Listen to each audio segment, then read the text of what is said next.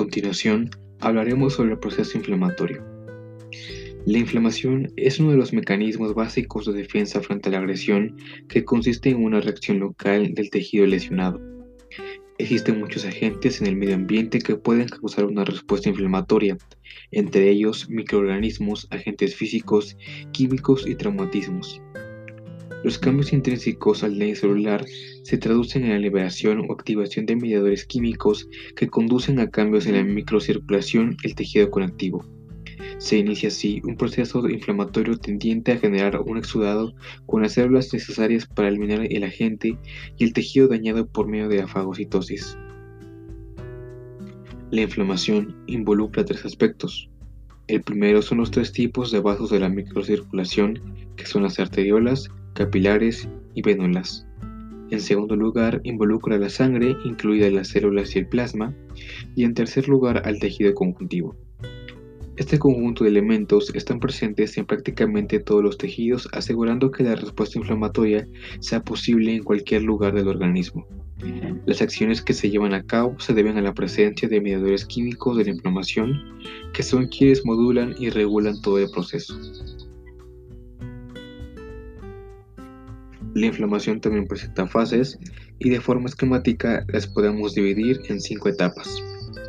La primera es la liberación de mediadores, que son moléculas, la mayor parte de ellas, de estructura elemental que son liberadas o sintetizadas por el masocito bajo la actuación de determinados estímulos. La segunda fase es el efecto de los mediadores, en la cual una vez liberadas, esas moléculas producen alteraciones vasculares y efectos quimiotácticos que favorecen la llegada de moléculas y células inmunes al foco inflamatorio. La tercera fase es la llegada de moléculas y células inmunes al foco inflamatorio, las cuales proceden en su mayor parte de la sangre, pero también de las zonas circundantes al foco. La cuarta fase es la regulación del proceso inflamatorio, como la mayor parte de las respuestas inmunes, el fenómeno inflamatorio también integra una serie de mecanismos inhibidores tendentes a finalizar o equilibrar el proceso.